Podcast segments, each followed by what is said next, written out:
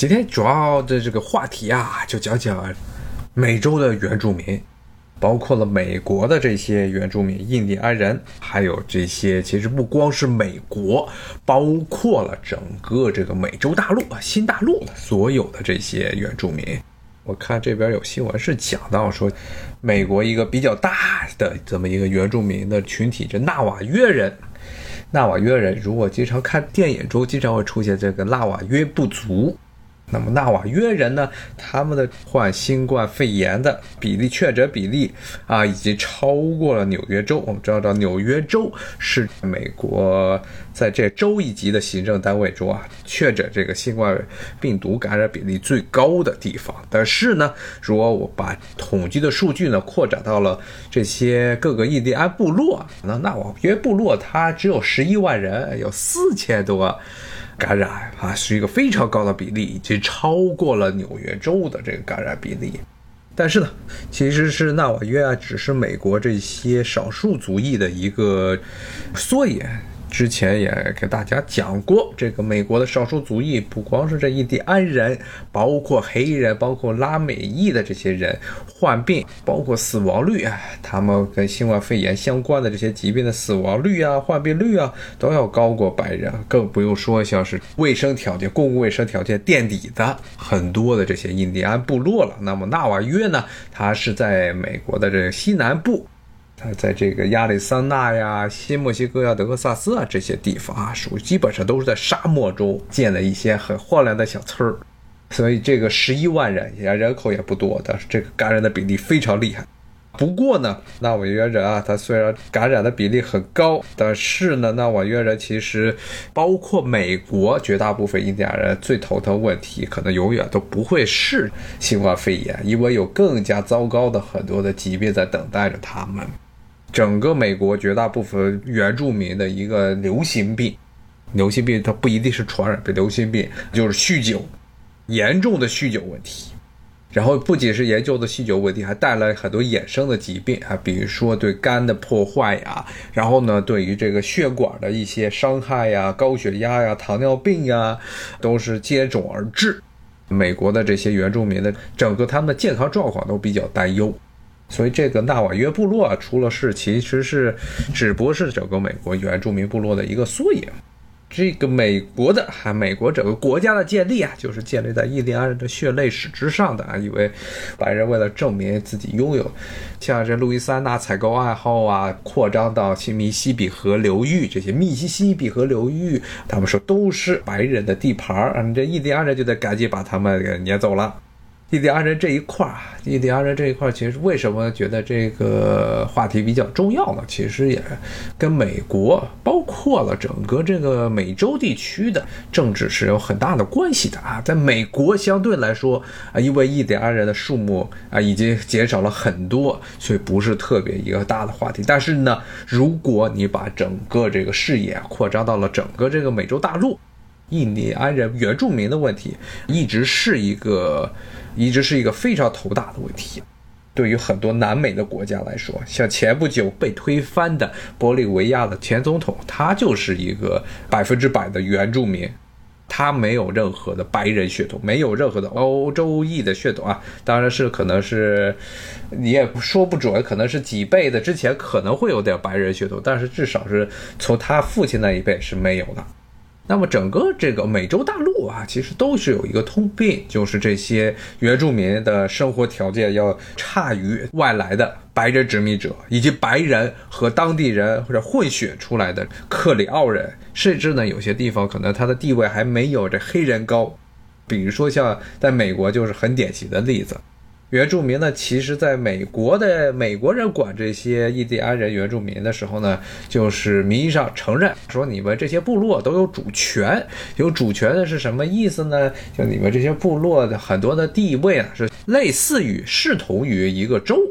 所以呢，就会出现很有趣的现象。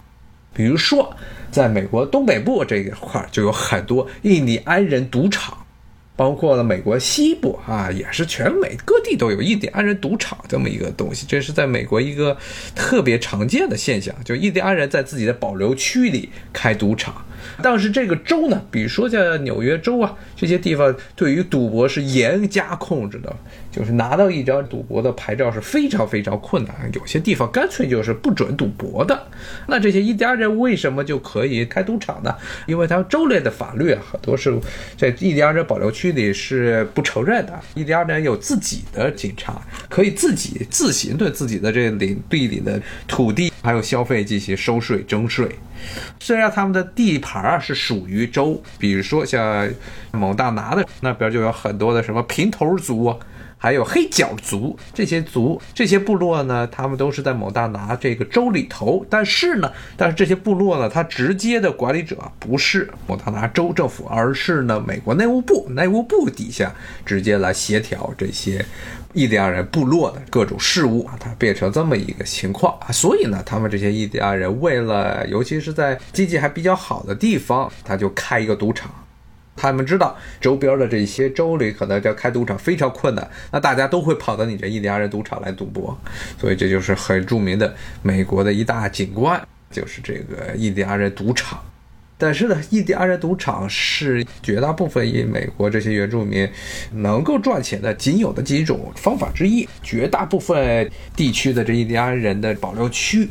它的这个自然环境都非常恶劣，一般都是大草原呀、大沙漠呀，然后到处，要不就是这个暴风雪呜噜哇啦的来暴风雪，要不就是龙卷风啊，所以自然环境大部分地区都不是特别好，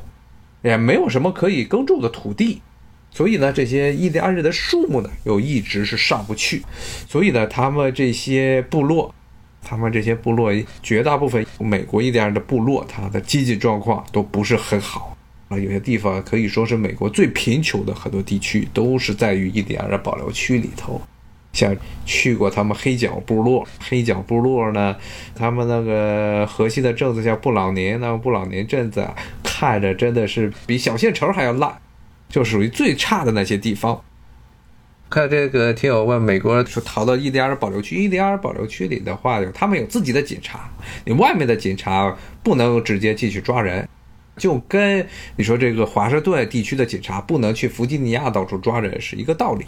他名义上这块地儿是在这个州里头，但是呢，它并不是直接归州来管。你要是要进去的话，很多时候得去找内务部，美国的内务部。美国内务部呢是管着的是美国的这些国家公园，都是他来管。联邦政府属地以及就是这个印第安人保留地，都是归内务部来协调的。刚才说到布朗宁那个地方，就是真的是环境非常恶劣，什么都没有。蒙大拿也属于是美国西部地区啊，这么一个景色。那么这个刚才说到印第安人的这个健康状况为什么那么差呢？其实这个印第安人为什么会有非常普遍的这样一种这个酗酒行为呢？之前的这些节目中，也跟大家其实是暗示过一些啊，就是印第安人，因为他长期以来跟白人的争斗，从一开始疾病，白人带来疾病，后来呢又带来了枪火，与他们这些白人记者，最后以印第安人彻底的失败而告终，基本上没有打过什么胜仗，打的就是一些很小的一些接触仗啊，或者一些摩擦呀。有偶尔会有一两次胜利，但总的来说是人数上、军火上都无法抵抗白人，最后被白人强行的关在了这些印第安人保留地里，而且不仅关在保留地里，而且还对他们严加看管，不断的监视，防止印第安人出现这个反抗这个政府的这个行为啊，甚至还借此呢进行了好几次大屠杀。所以俩人他的整个心理状况啊是非常非常糟糕的，很多人就是抱着一种得过且过的这么一种心态，酗酒是非常严重，而且呢，这个酗酒从某种角度来说有一种阴谋论啊，还认为可能是酗酒就是白人故意要这么做，为什么呢？因为这个印第安人绝大部分印第安人呢。他们的起源呢，都是来自于东亚地区、东北亚地区，对酒精的降解，体内缺乏一个酶啊，对于酒精的这个降解不是特别好，所以一喝酒就要上头啊，一喝酒就脸就红了，一喝酒脸红了之后还特别容易醉啊。但是呢，是有一种这个，包括了很多印第安本地的这些学者就认为是白人故意要往这个印第安人保留区里运酒。从某种有些间接证据确实是这样，比如说美国禁酒时代，一九一零年代到三零年代这个禁酒时代的时候，对这个印第安人的保留区的走私酒的行为啊，一直是非常猖獗。就算外面都严制了禁止喝酒，当时这些白人的酒贩还是不断的往这个印第安人保留区里卖酒。这些印第安人一买了酒，就天天咣叽咣叽就只喝酒。喝完酒之后，三四十岁有的人就不行了啊，要不然就是开车出场车祸，呱就完了。要不然呢，就是得了一场病，然后又吃的东西食饮食的结构又非常的不健康啊。印第安人的食物最常见的东西啊，就是一种面坨子扔到这个油锅里去炸，他们叫做炸面包 （fry bread），炸面包这么一个东西，上面再加一些乱七八糟的什么蔬菜呀，但是大部分时候肉啊就这么吃。这是很多印第安人地区他们最常见的，就是油炸食物过多，酗酒，然后呢。没有什么稳定的工作，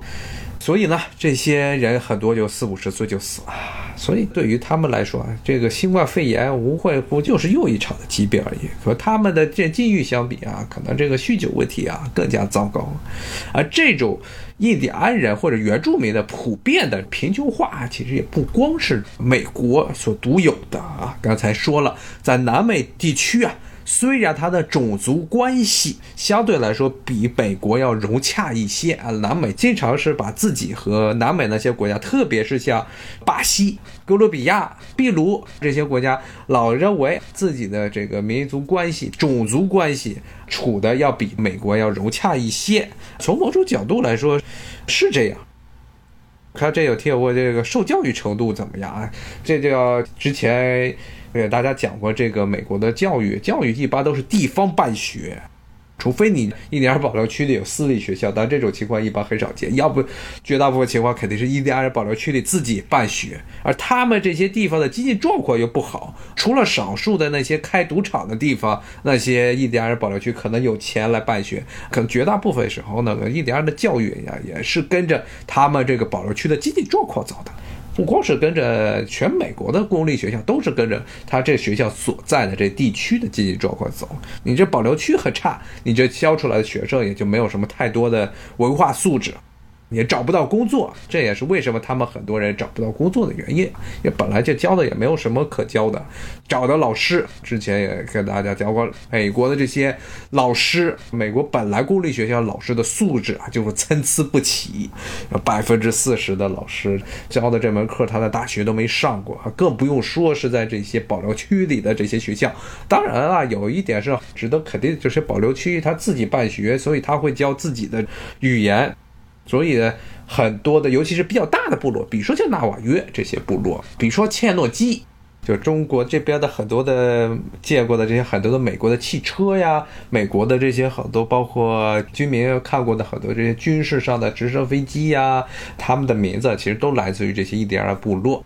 阿帕奇、纳瓦约、切诺基啊，像这些大的部落，他们一般都会要保留自己的语言。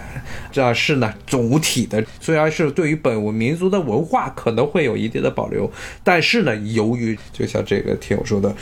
恶性循环，因为他的这个经济状况很差，所以公立学校就不行。公立学校不行，教出来学生素质就更差。学生素质差呢，这个地区的经济就永远上不来啊，除非是你突然哪一天天上掉。馅饼了啊！你这块地儿出来了石油了，像美国北达科他地区那一片地区，前两年就是因为这个油页岩出现了非常兴旺的、非常非常兴旺景象。美国这 GDP 增长最快的地方是那一个鸟不生蛋的北达科他州，这个达科他也是一个部落的名字。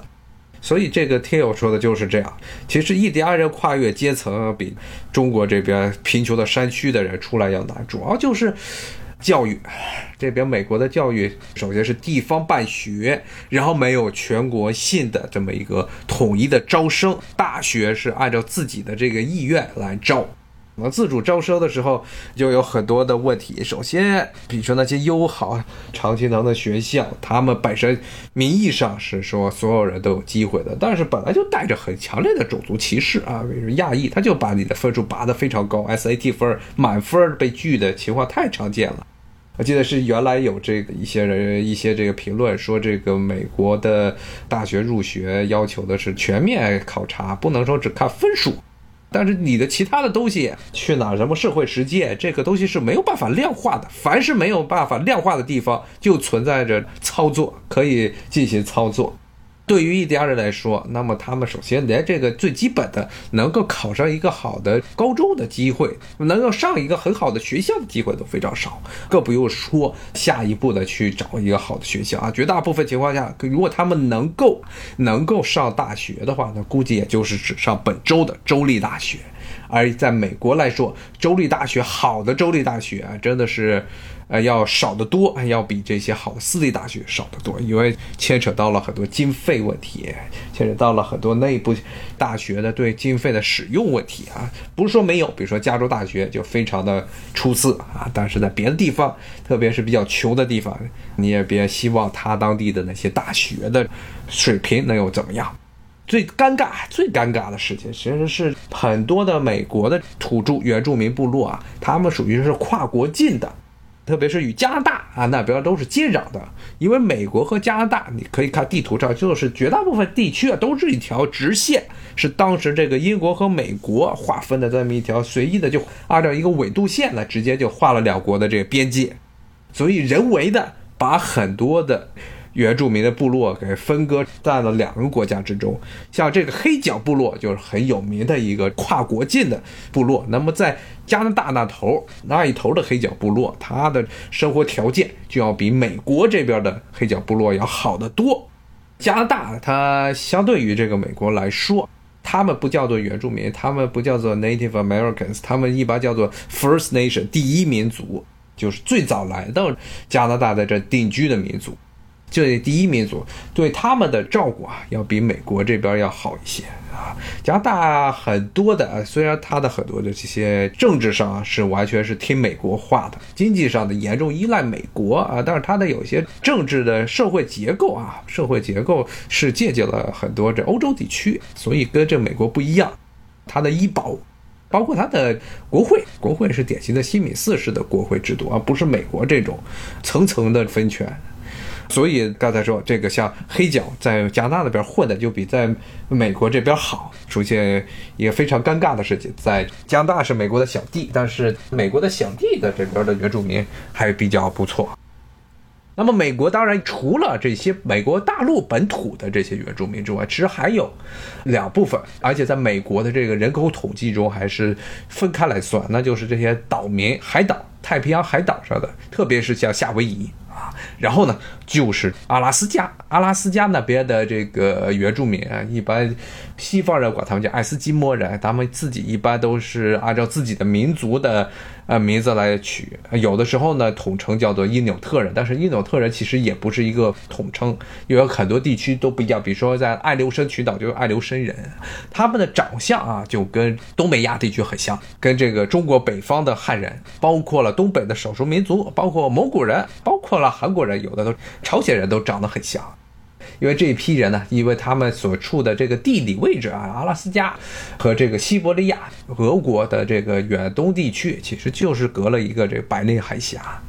很多的居民，很多的这些阿拉斯加那边的原住民，都是从这俄国啊原来的历史上的东北亚地区迁徙过来的。而到了这个美洲大陆的再往南走啊，他因为南走之后呢，这些人因为地理环境的变化，然后包括了可能甚至是有从这个大洋洲这边远渡过来一些南岛民族，他们的这些移民，造成整个包括这个美国本土啊，包括南美洲的这些原住民。他的长相啊，就跟东亚地区的人呢就不太一样了，有很大的区别了。那可以很明显的辨别出来。但是阿拉斯加那边的人，你是一看好像就以为就是中国人，当然不是，说的话都不一样。刚才说到像加拿大和美国啊，它属于北美地区。那么南美地区，刚才说它的这个种族虽然之间的关系啊相对来说比较融洽，但是呢。这原住民一直是处于整个社会金字塔的最底端，这个是永远没有改变的。所以当时像玻利维亚的前总统，他上来对于这个南美地区啊是一个非常大的震撼，因为玻利维亚这个国家以前也跟其他的南美国家一样，最高的这些统治的政治精英全是一水的纯种白人。玻利维亚这个地方纯种白人的数目非常少，大概就是百分之几、百分之二、百分之三这样，然后是一小部分的这些混血的白人，然后剩下的绝大部分人都是原住民。而这个国家基本上是把在这个原住民的总统上来之前，基本上是把国家的所有的这个矿藏的命脉全部都卖给了海外的这些，特别是这美国资本还有欧洲的这些矿业公司。所以造成了这些普通的这些原住民的非常的不满，最后呢，在一次大选之中把前总统给弄上来了啊！但是现在呢，又又被美国这边的一个矿业企业贿赂当地的军队，把这个总统给推翻了，又变成了一个非常混乱的局面。那么，包括在别的地方，秘鲁，包括呢，在巴西这些地方，其实都是啊。原住民他在从西班牙殖民当地，西班牙、葡萄牙殖民的时候，他们就有一个非常严格的这么一个等级制度啊。因为西班牙和葡萄牙虽然是最早的一批殖民者，但是呢，他们来到这个西大陆之后呢，基本上是把自己本土的这种封建制度整个原封不动搬过来了。他们首先最高层的是王室的领地，然后呢，有所谓的父王。父王底下呢，按照这些人种，首先最高级的是这个半岛民。所谓的半岛民，就是伊比利亚半岛的白人，他们的高贵程度是要，如果是第一代的移民，他们的社会等级是最高的。然后呢，是土生的，在那已经移民到了这些新大陆的这些白人。然后呢，是白人和当地的土著混血出来的下面一批克里奥人。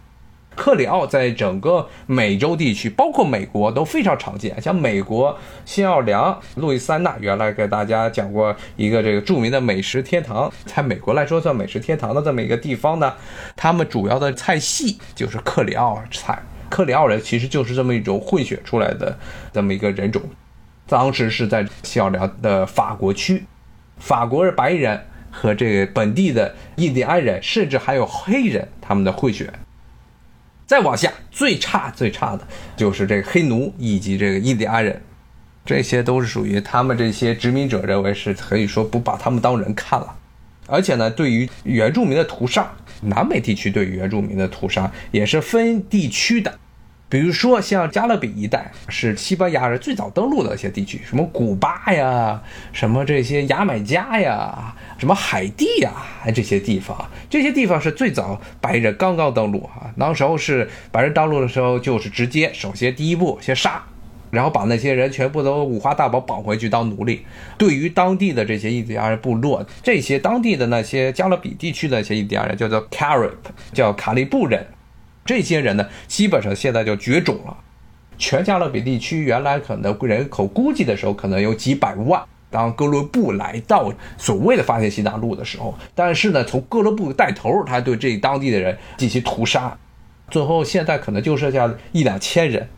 这是最早的一批，最早的一批惨遭殖民者屠杀的这些印第安人。之后呢，西班牙这哈布斯堡。之前跟大家讲过，这哈布斯堡王室的这个西班牙啊，当时是查理一世，他是这个哈布斯堡的西班牙的国王，然后是卡斯蒂亚和阿拉贡的国王，同时呢又是神圣罗马帝国的皇帝，他是所谓的天主教的这个捍卫者。他当时觉得这个有点不好意思了，觉得这个哥伦布啊杀的有点太狠了，有点有损于这个天主教的形象。而且呢，当时的天主教查理一世他登基的时候是处于一个什么地位呢？这天主教他当时在这个欧洲啊非常尴尬，因为出现了宗教革命。马丁路德不是马丁路德金，是马丁路德。他在一五一七年，他在德国的北部地区，在这个古尔斯堡的大教堂。贴了这么一个告示，质疑很多。其实当时还不算是真正的和这天主教贴闹掰啊，当时是质疑很多天主教的很多的这些教义方面，包括对于世俗方面的很多的规定。最后呢，北边整个是罗马帝国北部的那些诸侯，什么萨克森啊，包括后来的勃兰登堡啊这些地区，还有包括了一些自由市，比如说吕贝克呀、汉堡啊这些地方，全部都变成了新教的阵营。所以呢，当时这个查理一世也估计他看到这个天主教徒，特别是天主教的自己的底下的这些西班牙人，在整个美洲大陆一片烧杀劫掠，对于这新教的人来说，信奉新教的北边的诸侯来说，这无异于就是一个给人家一个人宣传上的这么一个子弹。所以后来呢，他开了好多次的啊御前会议。就是规定怎么样能够比较体面的去征服这些地方。当然，体面说是体面，其实还是拿着军队，一手是大棒子啊，一手是这胡萝卜。前面是他们的所谓的征服者开路，披着钢盔，然后骑着大马的这一帮人。后面呢是跟着传教士，然后把这些印第安人全部，凡是特别是他们当时征服整个中美洲和南美洲的时候呢，啊，绝大部分时候呢是把这些贵族们先宰一批。本地的贵族宰一批，然后呢，把整个贵族的上层全部换成西班牙人统治，但葡萄牙是葡萄牙人统治，然后呢，开始进行天主教化，把这些地方后来一直到现在，南美都变成了全世界最大的一个天主教地区，而且呢，而且是天主教可以说是信徒的人数也是增长最快的地区，包括了这些原住民，绝大部分时候呢变成了天主教徒。当然，天主教呢相对于这个新教来说。在传教的方面呢，更加喜欢因地制宜，所以很多的时候，他们传教的时候是保留了少量的一定的本民族的，特别是在秘鲁非常有明显有自己的一些文化，包括对于秘鲁本地的，这是原来的印加帝国的属地的这些地方的人呢，并没有说彻底的把他们的些文化、衣装啊、食物啊给摧毁掉。像美国这边基本上就是直接上来就彻底没了，啥都没了，三光没了。但是呢，把这些人弄成信徒的目的啊，并不是说真的与他们要成信仰上的兄弟，而是还是把他们当做劳工来用啊，奴工来用。像秘鲁这很典型，秘鲁在西班牙统治，秘鲁是呃南美几个国家中，除了玻利维亚之外，可能可以说是这个原住民的比例最高的地方。在西班牙统治秘鲁时期啊，也是出了好多次的这原住民的大起义。它这个地方原来是原来是以前是这印加帝国的统治的核心，而且呢，也是南美银矿的最重要的一个产地，利马。秘鲁的首都利马，它之所以能够成为一个大城市，原因就是它原来是有银矿，而这些银子最后都跑到了中国去，因为当时这个西班牙人要买中国的货物，而且中国呢对于当时的银子来自美洲的银子是最重要的硬通货，这些银矿呢，所以当时西班牙这边银子多，中国那边什么出口，像他们出口瓷器，出口丝绸，当然瓷器是大宗，然后是漆器，然后西班牙这边呢。从他们的美洲的这些银矿中把这些银子挖出来，铸成了银元，然后呢到了中国，所以呢后来实际上直接导致了明朝中明晚明以来整个货币政策的全面崩溃，为国家实际上当时已经无法控制货币了。最早的时候，你看这个朱元璋和这个朱棣时代，一开始还要想转变元朝末年货币政策混乱的局面，还要重新铸铜钱，然后呢还要重新搞这个纸币。到了这个明在中叶之后，就干脆什么都不管了，大撒把了，就是说咱们就都用银子吧。一直到清代其实也是一样。所以后来你看这个清代，后来这个晚清的时候跟这些列强签订的这些条约，绝大部分都是配银子、配银两。中国呢是差不多从地理大发现，从这个十六世纪以来呢，基本上是全世界独一无二的这么一个白银的净输入国，而且中国本地呢，其实银子的产量非常少，绝大部分银子首先是从这西大陆来，然后日本人当时和中国做贸易也是有日本的银元啊，主要是这两部分，后来到了鸦片战争之后，又全部都被这个列强给洗劫光了。那当然了，最惨的还是这些美洲地区的这些印第安人，他们基本上都是，尤其是利马这个城市，基本上就是西班牙统治整个太平洋沿岸地区的原住民部落的这么一个核心，它是整个这个秘鲁总督区的一个首都，后来不断出现爆发起义，但是每一次都是被残酷的镇压下去。